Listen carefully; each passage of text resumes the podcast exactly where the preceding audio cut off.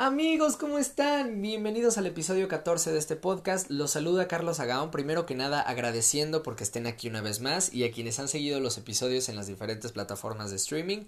Bueno, yo feliz de conectarme una vez más y de seguir platicando con todos ustedes. Antes de comenzar con el tema de hoy, hay un anuncio importante, sobre todo para quienes escuchan este episodio el día de su estreno o en fechas cercanas.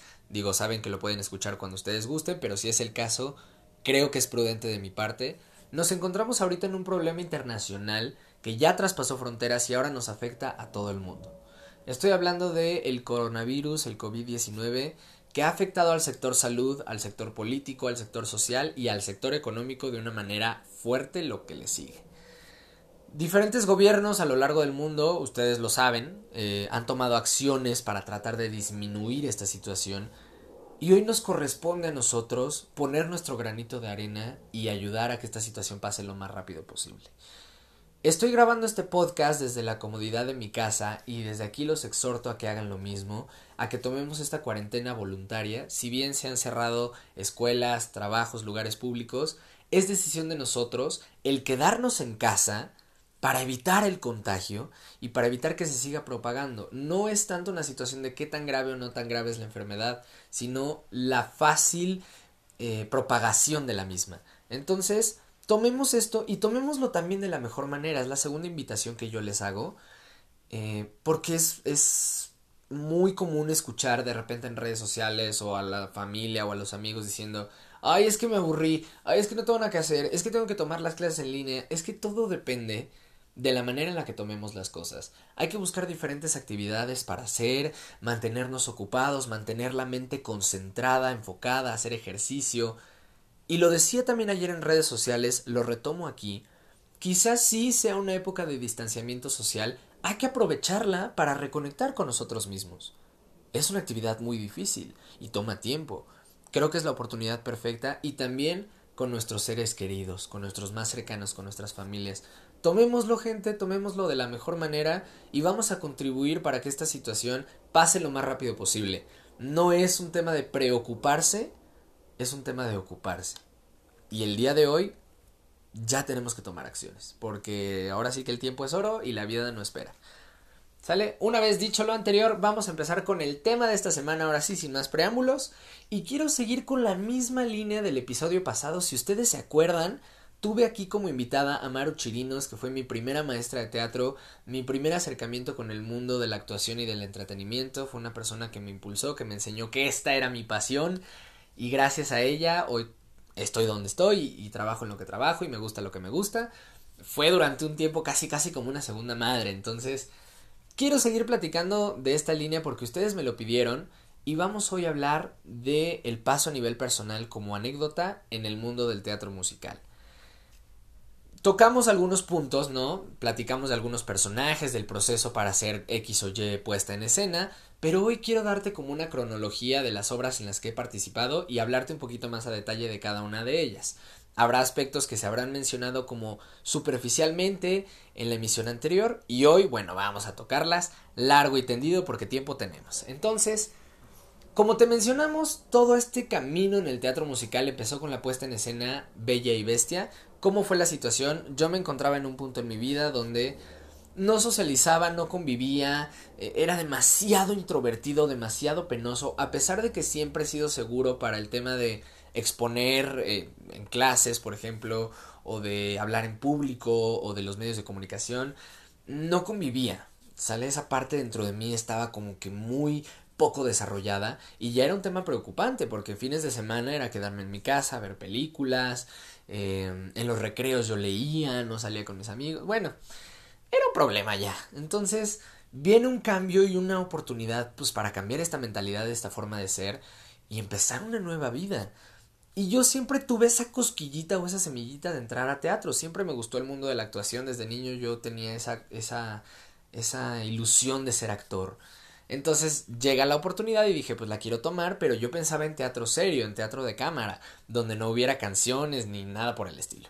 Y cuando me dicen es teatro musical, dije, ok, se cancela, olvídenlo, gracias, ahí nos vemos.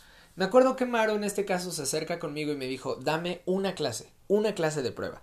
Si no te gusta, te sales, no te cobramos nada, como si nada hubiera pasado. Dije, bueno, pues ¿qué, qué, es lo peor que puede pasar? Así fue como me incorporé a la compañía de teatro. Y digo compañía porque eso es, gente. Se crean lazos tan cercanos, lazos tan estrechos y una sinergia tan deliciosa que terminan siendo familias. Entonces, decir grupo de teatro es casi casi una falacia. Sí son compañías.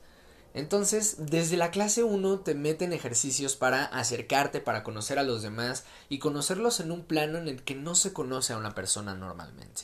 Nos metemos con el tema de emociones, de sentimientos, de recuerdos, de historias de vida. Y me encantó, me encantó porque me sentí parte de algo. Entonces decidí quedarme, decidí pues ponerme a prueba porque para mí era un reto también.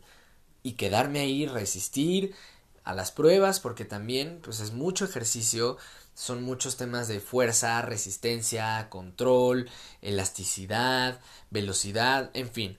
¿Por qué? Pues porque bailas, porque tienes que cantar mientras haces toda una interpretación, en fin. Es un arte que compagina varias disciplinas diferentes. Llega un punto en las primeras sesiones donde me dicen que tengo que preparar una canción para cantarla enfrente de todos. No nada más yo, de todos. Y bueno, ahí pues todos mis miedos al mil, o sea, con un exponencial impresionante. Me acuerdo que ese día en mi casa entré en conflicto porque no sabía qué hacer, pensé en salirme, en abandonar todo. Una fuerza dentro de mí dijo, no lo hagas, enfrente ese reto, vas. Y me puse a buscar canciones a ver qué podía hacer. Nunca había cantado en un escenario. Y lo que dijo Maru en el episodio anterior es muy cierto. El mayor miedo no es enfrentarte al público, es enfrentarte a ti mismo. Total fue mucho convencerme a mí mismo, fue hacer una introspección, eh, meditar, respirar, eh, analizar mil cosas. Seleccioné la canción de Mil Demonios de Moderato, es una balada preciosa, pero que eh, a nivel vocal es muy sencilla, casi no tiene cambios de tono, entonces una canción entre comillas fácil según yo, no me fue tan mal en el momento en el que me tocó cantarla. Me acuerdo que me temblaban las piernas como si estuviera bailando el Harlem Shake o no sé. Pero bueno, se hizo. No creo que sea, haya sido una interpretación así como para vanagloriarme, pues nunca había cantado, pero no estuvo tan mal. Y este ejercicio fue también un parteaguas porque desde ese momento perdí la pena. No era tanto para evaluar qué tan bien o qué tan mal cantaras, apenas estábamos empezando con el montaje. Era para que perdieras el miedo a ti mismo y a tus compañeros para empezar a formar estos vínculos de seguridad, de empatía, de química que son muy importantes. En cada proyecto, actoralmente hablando, te toca interactuar con otros personajes. Entonces, hay que fortalecer esa química para que se vea más orgánica en escena, porque si bien nos enseñan actuación y que acción conlleva reacción, la química se demuestra y entonces hay ejercicios que la fortalecen. Las mejores parejas en la historia de Hollywood o del cine llevaron muchos ejercicios de química para que tú las pudieras ver tan naturales como se vieron en pantalla. Entonces, este ejercicio fue parte de los muchos que se hicieron para fortalecer esta situación. Los primeros meses en cualquier montaje de teatro no se enfocan en la estructura de la obra, sino en conocimiento teatral per se. Entonces son ejercicios de improvisación, son ejercicios de histrionismo, son ejercicios de conocer tu cuerpo, de meditación, de respiración, como te dije, mucho ejercicio, y finalmente llegó la etapa de audiciones, en donde te dan una escena dependiendo del personaje que a ti te interese, la preparas y entonces vas y la haces para que ellos evalúen tus capacidades y si eres apto para el personaje. A veces, tu director de escena o tu director de la compañía te piden que audiciones para X personaje porque ya te están como preseleccionando.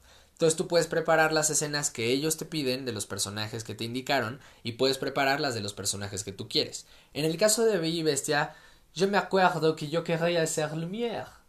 Esta vela bien simpática. Era un reto un poco ambicioso porque pues yo nunca había estado en compañías de teatro. Pero pues yo quería hacer la vela, ¿no? Entonces yo preparé la escena que me pidieron. Me acuerdo que eran dos, de hecho. La primera era una escena en solitario donde yo tenía que dar los diálogos de Lumière y la réplica o los diálogos de los otros personajes te lo daba la directora, que en este caso era Maru. Y había una segunda escena donde tenía que audicionar en pareja con alguna persona que quisiera audicionar para el personaje de Dindon, porque pues estos personajes conviven prácticamente toda la trama. Audiciono, espero los resultados y no me toca el personaje que yo quería, me tocó hacer a Maurice, el papá de Bella, y me acuerdo que al principio pues me entró esta, esta frustración, ¿no? O esta tristeza de, chi, no me tocó el que yo quería, hoy voy a ser un personaje que no sale mucho, ay, nadie me va a hacer caso, miles de miedos e inseguridades. Es nuevamente esta parte de enfrentarte a ti mismo. Y poco a poco Maru te va enseñando que no hay historias pequeñas, no hay personajes pequeños. Si bien es cierto, digo, es incuestionable que hay personajes que salen más que otros o cuyo, cuya historia tiene más peso en la trama, todos y cada uno de los personajes forman un conjunto, es como un engrane, y sin esa historia, la trama no sería perfecta. Entonces me tocó nuevamente ver las cosas desde otra perspectiva. El decir, a ver, Maurice a lo mejor no sale mucho, pero sin el invento de su papá, a lo mejor no hubieran llegado nunca al castillo de la bestia. Sin las ideas que, que sonaban muy retorcidas, Gastón nunca hubiera ido a cazar a la bestia. Entonces, siempre tienes que buscar, y este es un consejo para todos los que quieran hacer una obra o salir en un comercial o salir en una película o en lo que sea, siempre tienes que buscar cuál es la importancia de tu personaje, porque si está ahí es porque tiene algo que hacer. Total, lo siguiente fue tratar de meterme en la piel de un viejito yo soy una persona de complexión muy delgada, entonces Maurice es un personaje pues gordito, es, es, es rechoncho, es bajito de estatura, es muy mayor de edad y aparte trae unas ideas un poco extrañas, ¿no? Entonces fue mimetizarse con una forma diferente de caminar, con una forma diferente de pararte, un poco encorvado, una manera diferente de entender tu cuerpo, pues porque estás cargando 40 o 50 kilos de más a lo que tú estás acostumbrado, fue el pensar en una manera diferente de hablar, en un vocablo diferente, porque estas expresiones de jóvenes pues no están en los en, los, en los viejos, perdón, y mucho menos si es una historia que no se centra en la época actual, como es el caso de Bella y Bestia. Entonces fue un proceso difícil y adicionalmente, como te dijimos en el episodio anterior, en el musical Maurice canta y tiene una canción solo que se llama No importa qué. El reto aquí fue estudiar, fue observar, que la actuación es mucho eso, es observar tu entorno, porque crear un personaje tiene que ser desde la parte más real posible. Si bien nos estamos enfrentando a una obra de Disney que juega un poquito con la fantasía, sí hay que tratar de plasmar los, los personajes en un escenario lo más atinado o lo más certero posible. Entonces poco a poco fui desarrollando esta voz que si bien sonaba un poco caricaturesca, pues sí daba un aire de que era yo una especie de viejito. Y era una voz que permitía irte hacia tonos más agudos, irte hacia tonos un poco más graves y matizar las diferentes expresiones del personaje. De esta manera tú podías elevar tu tono de voz para mostrar preocupación y decir ¡Una bestia! ¡Una terrible y monstruosa bestia! En fin, fue, fue un proceso difícil pero muy interesante porque aparte fue la primera vez que a mí me tocó enfrentarme a la construcción de un personaje.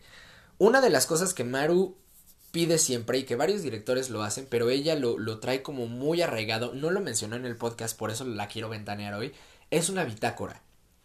Eh, desde el día 1 de clase te pide que lleves una bitácora, que es un cuadernito, y ahí vas a escribir qué es lo que aprendiste en tu clase y qué es lo que estás haciendo en pro de tu vida actoral y en pro de tu personaje.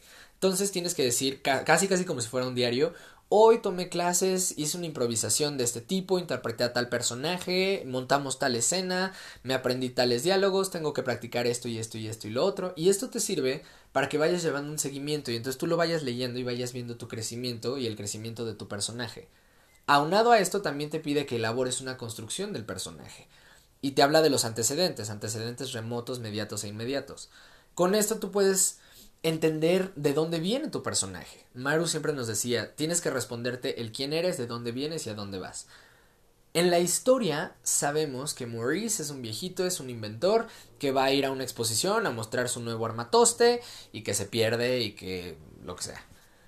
Pero tú tienes que construir todo eso que el espectador no ve de cómo nació Maurice, cómo se creó, qué signo zodiacal es, por qué le gusta inventar, por qué empezó, cuál fue su primer invento. Todas estas cosas que la gente en escena no ve, porque eso te ayuda a entender tu personaje, la manera en la que es, y entonces las reacciones, obviamente, y el carácter, y las emociones, y los sentimientos son mucho más verosímiles. Maru siempre decía, y lo tengo muy grabado, eh, a mejor actor, mejor ser humano y viceversa. se me quedó muy grabado. Bien, esta puesta en escena fue increíble porque aparte, pues Bella y Bestia te enfrentas a objetos, ¿no? Que tienen vida. Entonces los vestuarios fueron una cosa hermosa. Yo sí me tuve que poner mi peluca y tenía yo bigote y barba. Y aparte el armatoste que tenía yo literal era como uno de esos carritos de, de, de tamales, ya sabes. Este, y apréndelo a manejar el mismo día de la obra, porque antes no había ensayado con ese armatoste. Fue una experiencia muy divertida. Me acuerdo que ahí tomamos una foto de toda la compañía y es una de mis fotos favoritas hasta el día de hoy. Y cuando salió esa obra, cuando estrenamos, yo dije, Dios mío, quiero hacer esto toda la vida. Lo siguiente que hicimos fue una obra de revista, lo mencionamos también en el episodio anterior. Obra de revista se refiere a que es una historia original, pero toma elementos, en este caso canciones de diferentes musicales. Esta obra se llamó, era como un juego de palabras porque se podía leer como entre bellas te veas o entre ellas te veas. Y era una historia de cuatro hombres, este, súper prestigiados cada uno en su campo, que iban a una convención para mostrar por qué eran extraordinarios. Entonces, en esa convención, que están rodeados de mujeres, algunas tienen que ver con ellos, otras no, algunas son la asistente de fulanito de tal o la hermana de fulanito de tal y otras no tienen nada que ver, aparecen ahí en esa convención ellos se dan cuenta de a pesar de que les fue bien en lo profesional, no son tan extraordinarios como creían. Y es un tema de aterrizarlos, ¿no? Entonces era un tenista, el típico tenista súper exitoso, un poquito soberbio, este... Estaba un fotógrafo que era mi personaje, Bernardo Peñalosa, el fotógrafo más prestigiado de celebridades, eh, de eventos los más fifís y más importantes. Estaba otro que era un empresario, líder de una marca X en el mundo. En fin. Y es este paso para situarte con las mujeres y ver que son seres humanos, que se equivocan, que les falta algo muy importante, que es el amor. Una obra padrísima que sí, aunque le falló de repente un poquito el ritmo, tuvo mucha empatía con la gente porque eran canciones que conocían. Y entonces metíamos canciones de Wicked, por ejemplo, metíamos canciones de Hércules, me acuerdo que cantábamos No importa la distancia, o El rock nació conmigo de Vaselina, cantábamos Hairspray, cantábamos este... Em, no sé, muchísimos musicales, Los Miserables, por ejemplo, este... Y todas estas canciones formaban parte de la historia, de alguna manera se acoplaron y ensamblaron bien en la trama de la historia. Padrísimo también, porque era casi casi un, un, traje hecho a la medida, era personajes hechos para que tú los pudieras interpretar. A nadie le iba a salir el tenista como a la persona a la que le diseñaron el personaje. A nadie le iba a salir el fotógrafo como a la persona a la que le diseñaron el personaje, que en este caso era yo muy apegados a nuestra manera de ser, pero eso no nos exentaba de crear también una construcción de personajes, sobre todo porque pues éramos chavitos, teníamos en ese momento que será 16, 17 años y pues nos teníamos que enfrentar a personajes que son mucho mayores, treintones, cuarentones. Entonces también la manera de hablar, la manera de expresarte, la manera de caminar son diferentes fue una obra muy bonita. Y de hecho tenemos canciones que no eran de musical. Hablando, por ejemplo, Yo no sé mañana, ¿te acuerdas esta canción como de salsa aquí para bailar en las fiestas? Estaba dentro del musical y también la de Déjame vivir de Juan Gabriel. También era parte de. fue muy divertido. La verdad yo la disfruté muchísimo. Ahí hablamos de que el mayor reto era la, la interpretación actoral, porque no había tanta escenografía, porque eran cosas muy aterrizadas a la realidad. La escenografía era creo que una pista de baile, algunas lonas y tan tan Contrario a Bella Bestia que tienes que plasmar el castillo y la aldea y la taberna y bueno, mil cosas. De ahí brincamos a Hércules, que esto ya fue en una compañía externa, en la compañía de Tirados al Arte. Y aquí me acuerdo que si hablamos de compañía y de familias, esta fue la que fue más sólida y la que, ay, tuvo mayor fuerza y mayor peso para mí. O sea, a mí me fascinó.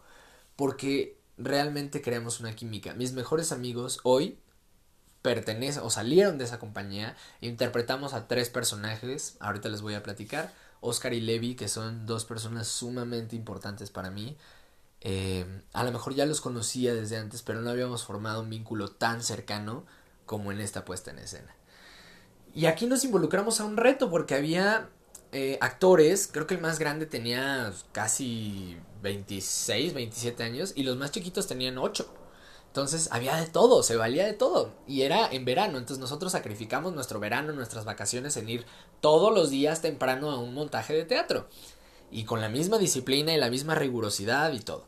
Hércules, bueno, es de mis historias favoritas de Disney, es de mis películas consentidas. Entonces cuando me dijeron que la vamos a que la íbamos a hacer, yo dije, bueno, de aquí soy yo feliz. Este, vienen las audiciones después de todo este proceso de incorporarnos a la compañía, de conocernos, todo esto que ya te platiqué y que es rutinario. Vienen las audiciones y yo me acuerdo que yo quería audicionar para Hades, para el villano. A mí siempre me han gustado mucho los malos, los personajes antagónicos. No porque yo sea malo ni mucho menos, sino porque el rol que tienen en la historia es muy divertido, es muy entretenido. Más Hades que combina este odio y esta maldad insaciable con un sentido del humor irónico, sarcástico, irreverente. A mí esa combinación me parecía muy atractiva, entonces yo quería ser Hades. Y me acuerdo que era el personaje para el que audicionábamos los tres hombres, eh, pues que hicimos esta amistad, que éramos Oscar, Levi y Carlos. Audicionamos los tres para los tres personajes hombres principales que son este Zeus, Hércules y Hades. De algunos de nosotros, creo que a Levi y a mí nos pidieron también audicionar para Filoctetes, el, entrenador de héroes. Eh, a Oscar no, porque Oscar es, es más grande de edad que nosotros y su timbre de voz es un poco más grave. Entonces, a final de cuentas decidieron que Oscar se iba a quedar haciendo a Zeus y entre Levi y yo estaban estos otros dos personajes. Nos pidieron que hiciéramos muchas pruebas de la canción esta de, de Llegaré a mi meta, que es la canción que canta Hércules, porque los dos somos tenores, entonces el timbre de voz nos quedaba con esta canción que no es una canción fácil, y si no tienes este timbre de voz es muy difícil que la alcances, y no nos gustaba la idea de bajarle el tono a la canción porque es una canción muy emocional, muy fuerte, entonces no queríamos bajarle el tono para que perdiera la intensidad. Entonces audicionamos mucho, mucho, mucho para esa canción, digamos que nos peleamos el personaje de Hércules, aunque en realidad los dos buscábamos a Hades, los dos queríamos a Hades. Eh, final de cuentas, me tocó el gran privilegio. Yo, yo me acuerdo que fui con Maru y le dije, es que yo quiero hacer al malo. O sea, ya sé que a lo mejor alcanzamos la canción, obviamente, y lo reconozco, Levi canta mucho mejor que yo. Yo sentí que la canción le salía mucho mejor a él que a mí. Pero dije, a lo mejor los dos alcanzamos la canción, pero yo quiero ser este Hades. Y aparte, bueno, Hércules, ya sabes que tiene esta transformación que primero es muy enclenque, luego está tronadísimo y pues yo cero que ver, ¿no? Este, y a final de cuentas me tocó el enorme privilegio de que por primera vez audicioné y me quedé con el personaje que yo quería, que era Hades. Eh, Levi se quedó interpretando a Hércules. Y formamos una relación de amistad increíble. Tan es así que armamos nuestro, nuestro grupo de Whats, se llamaba, y se llama todavía Trío Dinámico, los tres. Y nos veíamos todos los miércoles, le decíamos miércoles de hombres y nos veíamos en alguna casa y veíamos películas o cantábamos canciones de teatro. También se hacían reuniones con toda la compañía y esto te tengo que platicar. La mayoría de los jóvenes dicen, no, pues vámonos a de fiesta y vámonos a el descontrol y la bebida y lo que tú quieras. Nuestras reuniones de teatro eran literalmente, poníamos música y nos poníamos a cantar canciones de Disney y a bailar las coreografías de las obras que habíamos montado. Entonces era súper divertido y risa y risa, sin nada de alcohol, o sea, siendo y divirtiéndonos. Eso es la unión de la que te hablo. Mira, nada más te platico de eso y se me pone una sonrisa enorme en el rostro. Eh, se formó una amistad muy, muy, muy, muy sólida y entonces ahí me dicen que en el musical eh, nuestro director vocal Gabriel Covarrubias, a quien próximamente espero tener aquí de invitado en el podcast, eh, había hecho esta obra, de hecho había interpretado a Hades también, y este y, habían diseñado una canción de, para el personaje. Entonces si bien no es una canción original o, no sale en el musical creado por Disney es una canción que crearon ellos y que funcionaba bien para el personaje. Y que querían ponérmela a mí para que yo también la cantara pero que no encontraban la pista entonces me dieron la letra para que me la empezara a aprender pero pues no me podía aprender yo el ritmo la métrica el tono pues porque no tengo la pista total Aquí viene una transformación muy interesante porque yo me acuerdo que les dije en Bella y Bestia que yo no quería cantar e hice todo para librarme de esa canción. Y ahora en Hércules yo les pedía que encontraran la pista porque yo quería cantar. Fue este tema de cómo me ayudaron a superar estos miedos, estos temores, estas inseguridades y a disfrutar estas cosas que antes me aterraban. Entonces, a final de cuentas encontraron la pista y sí pude cantar. El día del montaje, bueno, imagínate, Hades es azul. Entonces tuve que llegar a maquillaje y fueron cuatro horas de que me estuvieran maquillando. El maquillaje quedó increíble. Lourdes fue mi maquillista, se llamaba Lourdes. Eh, y quedó increíble. Aparte, bueno, fue una odisea porque justo me llegó a maquillar al teatro y no había luz cuando, cuando llegamos. Entonces me tuvo que maquillar a oscuras. Quedó muy padre, la verdad es que yo no me reconocía y me encantó ese personaje. Dije, lo voy a disfrutar, lo voy a gozar y siento que es el mejor personaje que me ha tocado hacer. Hades por siempre y para siempre va a ser mi consentido. Tengo una colección de cosas de Hades aquí. No tengo muchas cosas, tengo algunos stickers y un cuaderno de Hades. Pero me encantaría tener, ya sabes, que el peluche y que el Funko y así, porque Hades fue muy, muy, muy especial para mí. Y formé también las mejores amistades de mi vida gracias a esa compañía. Posteriormente nos tocó hacer una pastorela aquí en, aquí en México, en el Estado de México. Hay un pueblito mágico eh, que se llama Tepoztlán. Y Tepoztlán y cada año hacen una pastorela. Siempre es la misma pastorela y la presentan en época de Navidad, la pastorela de Tepoztlán. Y queríamos montarla en el primer semestre del siguiente curso para, pues, para que fuera una presentación de Navidad. En vez de, de, concentrarnos tanto en ejercicios actorales y así, nos enfrentamos a esta pastorela me tocó hacer el, al pastor eh, principal de esta, pues de esta pastorela. Hay diablitos, hay ángeles y lo que sea, y están los pastores. Y el pastor principal se llamaba Tereso y era un hombre humilde, pues que no hablaba de la manera en la que hablamos nosotros, era satirizar un poco el acento de los pueblos, de la gente de allá, de los habitantes, pero caricaturizarlo, ¿no? Esto sí era muy fársico, muy pues sí, muy, para hacer reír, para entretener, muy exagerado, muy, muy exorbitada sus, sus rasgos y su forma de ser. Entonces empecé a desarrollar un acento que iba más o menos así. Y todavía lo tuve que exagerar un poquito más. Entonces decía, yo soy Tireso y soy el pastorcito. Entonces, fue muy divertido. Creo que ha sido de los montajes en los que más me he reído. Y fue algo diferente, ¿no? Pasar de hacer estas obras estos monstruos como Hércules, como la Bella y la Bestia, hacer una pastorela donde además se tocan temas fuertes, porque hay un, un, diablito de repente que es, que es homosexual, entonces que sale con falda y con las uñas pintadas y se trata de ligar al, al, al pastorcito, entonces ya sabes que llegan dos diablitos a quererme ligar, una era mujer y el otro era hombre, entonces todos estos temas irreverentes fueron muy divertidos también. Y de ahí llegó el, yo creo que el proyecto más ambicioso, como decía Maru, que ha hecho la compañía, que fue Rock of Ages, la era del rock en español. Es un musical, por si ustedes no lo han visto, que toma canciones del rock de los ochentas, de diferentes bandas. De, este, o sea, toca música de Foreigner, toca canciones como I Love Rock and Roll, Hit Me With Your Best Shot, este, Harden My Heart, este, de Bon Jovi, por ejemplo, toca Wanted Dead or Alive, en fin, toca muchísimas canciones emblemáticas del rock de los ochentas que además son canciones difíciles de cantar. Los protagonistas de esta historia son Drew y Sherry. Drew es un cuate que trabaja en un bar y que sueña con ser eh, cantante rock y tener una banda y toca la guitarra y todo y pues tiene más o menos talento pero pues no es famoso. Y Sherry es una chica de ciudad que, de pueblo perdón que quiere ir a la ciudad a probar suerte y a ver pues si puede ser cantante. Esos son como sus sueños y está la máxima estrella del momento que es Stacy Jacks, que es un mega rockero, este, con toda la fama y con todo el prestigio y metido en un ambiente de excesos y de alcohol y de todas estas situaciones que va como en decadencia, ¿no? Porque ya no le importa nada, porque lo que tú quieras. Y es una historia un poco cliché, pero muy llamativa, siempre funcional para la escena y para el cine. Y pues que su mayor atractivo es la música, ¿no? En esta puesta en escena tuvimos eh, música en vivo, a mí me tocó interpretar el personaje de Drew, Drew Bolly, que en la película lo interpreta Diego Boneta. Julian Hogg interpreta a Sherry y Tom Cruise interpreta a Stacy Jacks. Me toca a mí hacer a Drew y en ese momento aquí en México estaba la puesta en escena a nivel profesional. La montaba Gerardo Quiroz, él era el director, em, y la protagonizaba Dulce María y Jessica Díaz alternaban el personaje de eh, Sherry eh, Badir Derbez interpretaba a Drew.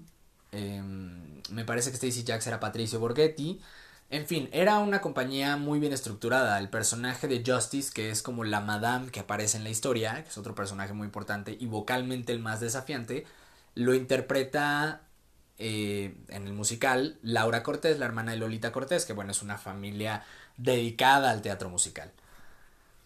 Me acuerdo que nos dieron la oportunidad de ir a ver la obra y de pasar al backstage para platicar con los actores, conocer al elenco y que esto nos sirviera un poco de motivación y también para intercambiar eh, diálogos referentes a la construcción del personaje con, cada uno de los actores o, los que se prestaran para ello.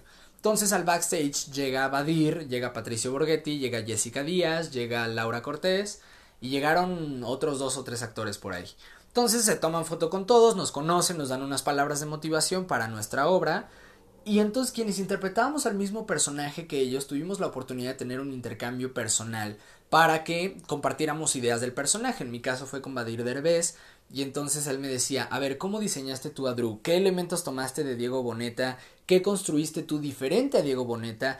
¿Qué viste de mi interpretación que te pueda servir? Y fue un ejercicio que sirvió mucho porque oías de primera mano el proceso que le conllevó a alguien realizar el mismo personaje que realizaste tú.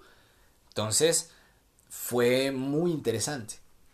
Aunado a esto, había una compañía juvenil y había una compañía infantil. La compañía infantil estaba montando El Rey León, que bueno, a mí es mi película favorita, es mi obra favorita y todo. Entonces, a mí me invitan a participar y ayudarles en este montaje. Buscaron a varios de la compañía juvenil para que trabajaran en el staff y como stage managers y ayudando en iluminación y todo esto. Y a mí me pidieron que interpretara a Mufasa que les ayudara con el personaje, porque Mufasa es un personaje que se muere rápido, no es spoiler, se estrenó en 1994, ya lo tuvieron que haber visto. Este se muere rápido y a final de cuentas tiene que representar al rey o al personaje mayor, entonces pues quedaba bien que un joven más grande que los Squinkles pues lo interpretara. Entonces me tocó estar en dos montajes al mismo tiempo. Por un lado Rock of Ages y por el otro lado El Rey León. Tuvieron creo que una semana de diferencia en sus estrenos o 15 días por ahí. Rock of Ages nos toca también eh, presentarla con música en vivo. Entonces teníamos ahí en medio del escenario que estaba ambientada como el Bourbon Room, que es el, el, bar en el que se centra la historia. Este. Entonces, en medio de ese bar teníamos al grupo. Guitarristas, bateristas, que todos ellos se sabían las canciones de memoria y nosotros las teníamos que interpretar fue un reto. A mí, yo me acuerdo que una canción que no me salía y no me salió y hasta ahorita no me sale es Waiting for a Girl Like You de Foreigner. Me la tuvieron que bajar y me tuvieron que ayudar con coros porque no me salía ese agudo. A pesar de que mi voz se presta más para el agudo, no, nunca me salió esa, esa, esa mendiga canción. Y es padre porque ahí eh, te das cuenta que tus carencias o las cosas que a ti te faltan o tus puntos flacos, los demás te pueden ayudar para sacar la obra. Entiendes que no te van a salir todos los pasos de baile o no te van a salir todas las notas o a lo mejor no eres tan bueno para cantar o no eres tan bueno para interpretar, para bailar, para actuar, pero lo compaginas con otras habilidades y es por eso que se forma una compañía, que es un engranaje tan exacto y tan perfecto. He ahí la importancia de que todos lleguen puntuales a los ensayos, de que todos se sepan absolutamente todo, porque si en ese momento te toca resolver, tienes que estar listo para cualquier contingencia. Rock of Ages ha sido la obra en la que más funciones hemos tenido. Em, también creo que es de las más recordadas de esa compañía por toda la producción y todo el proceso que conllevó. Fue muy difícil ponernos de acuerdo con la banda, sobre todo porque siempre habíamos trabajado con pistas, como te platicó Maru. Pero creo que el resultado estuvo muy bien. Tuvimos de invitado a, José Daniel Figueroa, que es un gran actor de teatro musical, y nos regaló una de las canciones. Cantó, si no estoy mal, Paradise City para cerrar la obra y, bueno, nosotros felices de tenerlo ahí, que nos dirigiera unas palabras, después de todo este acercamiento que habíamos tenido con la obra original. De ahí vino Tarzán el musical nuevamente en Tirados al Arte, entramos ahí a la compañía sin saber qué producción íbamos a hacer. Este, y de repente, pues se decide Tarzan. Fíjate que yo nunca había visto la obra, digo, la película, nunca, nunca, nunca la había visto, porque no me gustan a mí mucho los simios, literal esa es la razón, no soy muy fan de los simios, entonces no quería ver una película que se tratara de simios. Nunca la había visto y cuando nos toca hacer la obra dije, bueno, pues la tengo que ver, pues por que tengo que, ¿no? Entonces, este, la vi y me encantó, me enamoré de Tarzán. Ahí fue cuando dije, Carlos, ¿por qué juzgas un libro por su portada? El mensaje de la película es increíble y la música, bueno, es una belleza. Este, esto fue, perdón, ya después de haber presentado Rock of Ages y después de haber ayudado a la compañía de teatro infantil presentando El Rey León. Eh, nos toca ahora sí un trabajo, sobre todo coreográfico, muy complicado porque como los personajes tienen, esta obra tiene la particularidad de que los personajes tienen como intervenciones muy separadas una de la otra. Entonces sale tu personaje y pasan 15 minutos para que vuelva a salir. Entonces a lo mejor en ese inter podía salir de ensamble.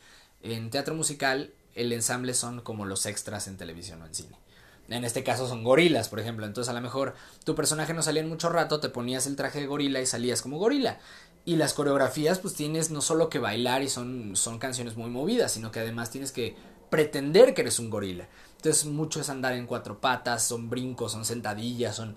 Entonces, a nivel ejercicio esta fue la obra más compleja y a nivel montaje coreográfico fue lo más difícil. De hecho, el aspecto principal de las sesiones de preparación de la obra fue enfocado a coreografía porque sí fue muy complicado para mí fue un reto porque yo no soy muy una persona que acostumbre mucho el ejercicio entonces sí, híjole, me costó muchísimo trabajo. Llegan las audiciones y yo nuevamente quería ser el malo.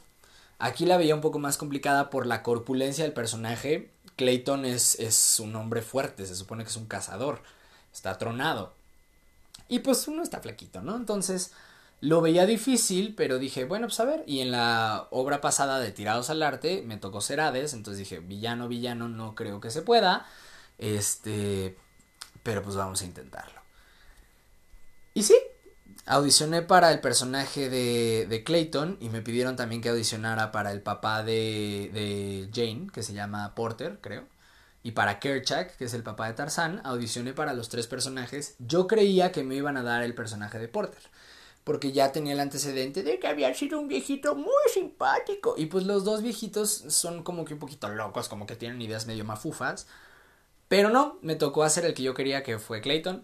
Me divertí muchísimo. Eh, y fue, fue difícil ahora el tema de que volviera a ser un villano de Disney y no lo hiciera igual a Hades. Si bien Clayton y Hades son diametralmente distintos, uno es tajante, es frío, es seco y el otro es sarcástico y está botado en la risa todo el tiempo y es hasta amanerado hasta cierto punto.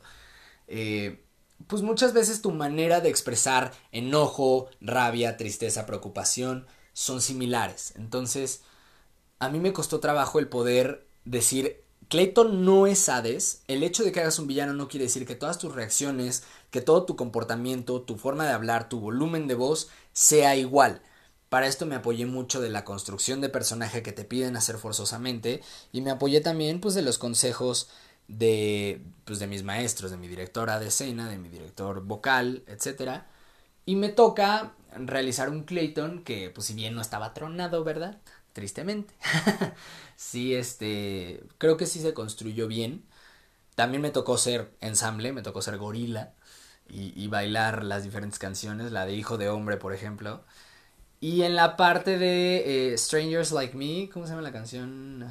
Em, no me acuerdo cómo se llama en español, pero bueno, Strangers Like Me, el coro de esa canción es muy agudo, se supone que lo canta Tarzán. En este caso Tarzán lo interpretaba Oscar, que ya te había platicado de él, su timbre de voz es un poco más bajo. Entonces nosotros desde backstage teníamos que cantar el coro de esa canción y él cantaba las otras partes mientras hacía toda esta actividad de Tarzán empezarse a descubrir como hombre y tener estas escenas con Jane, que Oscar hizo, quiero hacer un paréntesis, hizo un Tarzán magistral, o sea, hermoso, increíble. Ahí tuvimos dos padrinos en la obra. Un padrino es una persona que va y, les dirige unas palabras y representa como tu obra. En la primera función fue Mariano Palacios, un gran actor, y en la segunda tuvimos al señorón eminencia de la actuación, Jesús Ochoa, que nos apadrinó, acababa de terminar eh, su, su, montaje de, de, Los Locos Adams en el Teatro Insurgentes y fue con nosotros ahí al Teatro de las Torres de Naucalpan a, acompañarnos en, en, Tarzán el musical. Fue para mí... Bueno, si, si ves la foto, si la encuentras de repente en mis redes sociales, verás que traigo una cara y literal le puse en el caption, esta es mi cara de felicidad absoluta. No puedo enseñar más dientes porque se me rompía la boca o no sé. Pero feliz lo que le sigue, o sea, lo que le sigue. Para mí fue, híjole, fue lo más bonito de todo. Y de ahí saltamos a las audiciones del siguiente montaje que iba a ser Wicked. Nuevamente yo quería interpretar al villano de la historia, que en este caso, pues digamos que no es un villano, pero, sí es como el antagonista del, del, del, cuento, que es el mago de Oz. Porque termina siendo, ya sabes, que un farsante y que un blofero y lo que tú quieras. Audiciono para ese personaje y audiciono también para Fiero, que es el, el, protagonista de la historia. Bueno, la protagonista son Elfa y Glinda, ¿no? Pero el, el, hombre, digamos, con mayor peso en la trama. Y me toca quedarme con el mago de Oz para hacer nuevamente a un antagónico, yo feliz. Sin embargo, ahí por cuestiones eh, de, de, tiempo y de situaciones que se dieron por ahí, no pude participar en el montaje, entonces me dieron el personaje y a las dos semanas tuve que renunciar y salirme de la compañía. Este fue el, último acercamiento que tuve con la compañía de teatro dirigida por Maru Chirinos y Tirados al Arte no continuó haciendo sus producciones porque Maru se enfocó más en la dirección de casting para cine y en otros proyectos. Entonces, esta fue mi última eh, producción con ellos, hablando de la compañía de teatro de Maru, fue, o, dirigida por Maru, Tirados al Arte, fue Tarzán. Y en la otra compañía, también dirigía Maru, pero que le pertenecía a una institución, en esa fue eh, El Rey León y Rock of Ages, lo último que hice. De ahí brinqué a otro em, a otra compañía que empezó originalmente como un estudio de canto, donde les dan clases a diferentes alumnos y su proyecto final es hacer una puesta en escena y en este caso tenían la, la consigna, perdón, de llevar a cabo Mentiras el musical. Es un musical emblemático para los que están aquí en México, es una obra que lleva creo que 11 o 12 años en cartelera este, aquí en nuestro país a nivel profesional obviamente. Y también es una obra que tiene una historia muy cliché, de, infidelidades y este rollo. Son cuatro mujeres y un hombre en escena. Y, pero tiene canciones de la época de los ochentas aquí en México, de Yuri, de Manuel, de Mijares, de Daniela Romo, de Lupita D'Alessio, de Dulce, en fin, de muchos cantantes emblemáticos. Entonces son canciones que todos no sabemos. Y esa ha sido gran parte del éxito de la obra, aunado a que tiene actores de primer nivel. Y ha estado Lolita Cortés y Angélica Vale y Natalia Sosa y mil actores. Entonces tenían la consigna de crear una versión un poco más, eh, o sea, menos profesional, digo, proporciones guardadas, obviamente, de esta producción. Y les faltaba alguien que interpretara a Emanuel. Este personaje, digo, esta obra, como te dije, tiene cinco personajes que son Yuri, Dulce, eh, Daniela y Lupita. Y tiene a un personaje varón que se llama Emanuel, que es el, el que va jugando, digamos, con estas cuatro mujeres. Entonces, Tenían a cuatro mujeres y a algunos hombres dentro del estudio. A mí me hablan y me dicen, Carlos, nos gustaría que te involucraras. Si bien no estás tomando clases de canto con nosotros, yo nunca he tomado clases de canto eh, para teatro musical, solo lo que me han enseñado dentro de las producciones, pero a manera independiente, canto per se, nunca he tomado. Entonces me dijeron, ya sabemos que no has tomado clases con nosotros, pero nos encantaría que formaras parte de la puesta en escena. ¿te gustaría venir y hacer el casting? Y dije, bueno, entonces fui, audicioné, no, no conocía ni qué proyecto era, ni qué personaje, y me dijeron, no, pues el personaje que queremos que hagas es Emanuel, es el protagonista de Mentiras el Musical, es un cuate que juega como si las cuatro fueran sus novias o sus amantes y va pues teniendo diferentes historias de mentiras y de todo esto. Audicionó para el personaje, me pidieron una audición de escena, o sea, de actuación, y una audición vocal, me pidieron que cantara creo que toda la vida, que es un tema de Manuel y me quedo con el personaje. Me lo dieron, entonces me tocó eh, protagonizar esa obra y este fue una experiencia padre porque fue la primera vez que me tocó involucrarme con una compañía diferente de teatro. Fue la primera vez que me tocó trabajar con diferentes compañeros, con un director distinto, con una manera de pensar y una manera de trabajar, un ritmo diferente. Em, y eso te construye muchísimo te construye y te nutre porque entonces aprendes a no encasillarte en la forma de trabajo de una sola persona. Si bien a Maru yo le agradezco todo y la tengo como mi referente del cómo me fui metiendo poco a poco y cómo me sembró esta cosquillita de esto es lo que quiero hacer, tienes que aprender a trabajar con diferentes personas porque en la vida no todos funcionamos de la misma manera. Entonces fueron diferentes compañeros de diferentes edades, de diferentes zonas, fue nuevamente empezar este acercamiento de fortalecer la química, sobre todo porque dada la historia, las cuatro en algún momento fungen como mis parejas, mis parejas sentimentales. Entonces tiene que notar una química que sea orgánica, pero que al mismo tiempo sea diferente con cada una de ellas, para que entonces se note el contraste de las infidelidades, de los engaños, que es el hilo conductor de la historia. Fue una experiencia muy padre, esa se presentó en el Teatro Renacimiento, o en el Teatro Bicentenario, uno de esos dos. Y finalmente, pues lo último que se ha hecho fue el montaje de La Sirenita, el musical, este, donde me tocó hacer el príncipe Eric. Y eh, aquí hay una canción bien padre que se llama... ¡Ay, no es cierto! Me estoy brincando Peter Pan. También hice Peter Pan, chavos. Este, esa fue la obra con el montaje más rápido y más breve que hemos tenido. Este, me tocó ayudar en la dirección de escena. Fue la primera vez que a mí me tocó montar, porque eso no fue como tal en una compañía de teatro, sino fue un proyecto que tuvimos de manera independiente. Entonces a mí me tocó ayudar tanto en la parte de dirección escénica como en la parte de dirección vocal para los demás miembros de la compañía y me tocó interpretar el personaje de Peter Pan. Ahora sí, regresamos a la sirenita. Este, aquí fue enfrentarme a una canción difícil que se llama Su voz o Her Voice, que es un tema que no sale en la película. Pasa mucho esto de repente con Disney, los musicales de las diferentes historias tienen más canciones que en las películas, entonces de repente hay dos, tres canciones de Aladdin, por ejemplo, o del Rey León, o de Tarzán, o de La Bella y la Bestia, o de eh, lo que sea, que no salen en la película, pero sí son parte del musical. En el caso de La Bella y la Bestia, como te comenté, está esta canción de No importa qué, de Maurice, y hay una canción de la Bestia que se llama Si no puedo amarla, etcétera. En El Rey León hay un tema que se llama Noche sin fin, otro que se llama Tierra Gris, eh, y en el caso de La Sirenita está este tema que se llama Her Voice o su voz, que es un solo del príncipe Eric, pero es una canción que se va más hacia los graves. Es una canción que viene del pecho, del tórax, y fue un reto porque mi, mi tesitura vocal se centra más en otros resonadores y en otras tonalidades, mi voz es mucho más aguda y fue difícil. Y nuevamente fue tener un acercamiento con otra compañía diferente, con otros compañeros, y fue la única vez que desafortunadamente me tocó eh, enfrentarme con rencillas o con... Sí, conflictos o con cosas que no fueron tan satisfactorias en el tema de la química con los otros actores o con el resto de, de los miembros de la producción. Entonces, esta fue la experiencia menos afortunada que he tenido dentro de lo que he hecho en teatro musical y a final de cuentas esas producciones son las que hasta hoy en día me han marcado.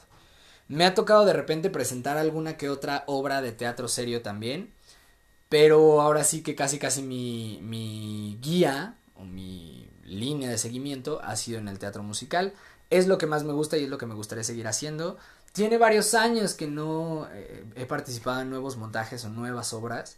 Sí, me encantaría regresar ahorita porque se juntan varias cuestiones tanto académicas con la universidad como prácticas profesionales y servicio social y trabajo, la grabación de este podcast y otros proyectos que yo tengo a título personal. Es complicado que yo le pueda destinar tiempo a una compañía de teatro porque además es muy demandante, es aprenderte tus libretos, es aprenderte tus entradas, tus salidas, tus marcajes, es hacer tu bitácora, tu construcción de personaje, una introspección, un estudio de observación para poder hacer el personaje mucho más cercano, porque todo eso lo conlleva. Tú me puedes decir, ¿cómo hiciste observación con Hades, por ejemplo? Si pues ni modo que vaya yo al Olimpo, ¿no? A no sé dónde, a, a ver dioses. Este, no, obviamente buscas gente que tenga conductas similares. Entonces, ves, por ejemplo, casos de, de a lo mejor eh, gente que haya cometido delitos y que hayan tenido este esta connotación un poco irreverente o un poco satírica, este, ves gente que tenga gesticulación similar o gente quien le haya prestado su voz al personaje, quienes hayan construido al personaje en el guion de la película, en fin, es hacer muchísimas cosas. Y yo sí creo y les aconsejo a todos ustedes como conclusión al tema del día de hoy que si se van a meter a hacer teatro, lo tomen como un compromiso. Así se metan a un taller y lo hagan como un cursito de verano, o lo hagan como un taller independiente, o como algo que no tenga valor curricular, que todo tiene a final de cuentas, pero bueno, no es algo tan profesional. De todos modos, tómenselo como un compromiso y de un compromiso que tienen que cumplir al 100%. Como te dije, una obra de teatro, una compañía de teatro es un engranaje. Y si falta una pieza, el engranaje no funciona bien. Si tú no te aprendes tus diálogos, entonces no podemos montar la escena.